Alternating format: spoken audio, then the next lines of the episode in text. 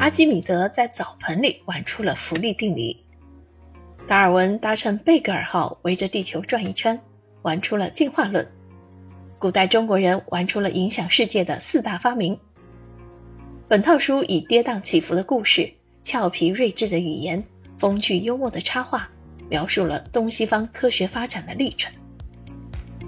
中国古代有四大发明，但为什么现代科学没有在中国产生？科学精神被西方一个个玩家传递下来，但为什么中国先哲们的学说鲜少引发国人去关注客观世界？近代中国为什么难出诺贝尔奖获得者？本书纵横对照东西方科学起源和发展，以辩证思维探讨这些核心问题：天文、考古、历史、地理、数学。物理、生物、自然科学、建筑，以通识教育串联起各个学科的知识，帮助孩子塑造未来所需的五大能力：自主独立、好奇心、学习力、思考力以及解决问题的能力。兴趣是推动学习的第一位要素，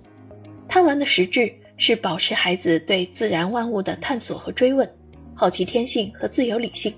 让孩子如何玩出更大的成就。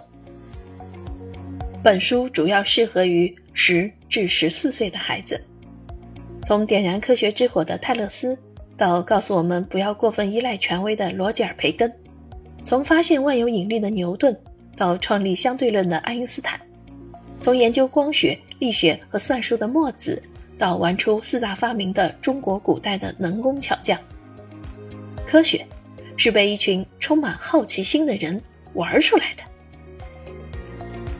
此套书以批判反思的视角，讲述了科学从无到有，进而彻底改变人类生存状态的过程，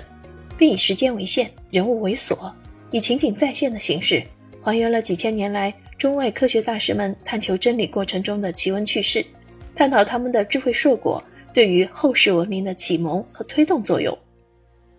本书的作者老多。本名李建荣，是我国著名的科普作家，原中国科学院发育生物学研究所高级工程师，著有《贪玩的人类》《中国人的故事》等系列科普图书。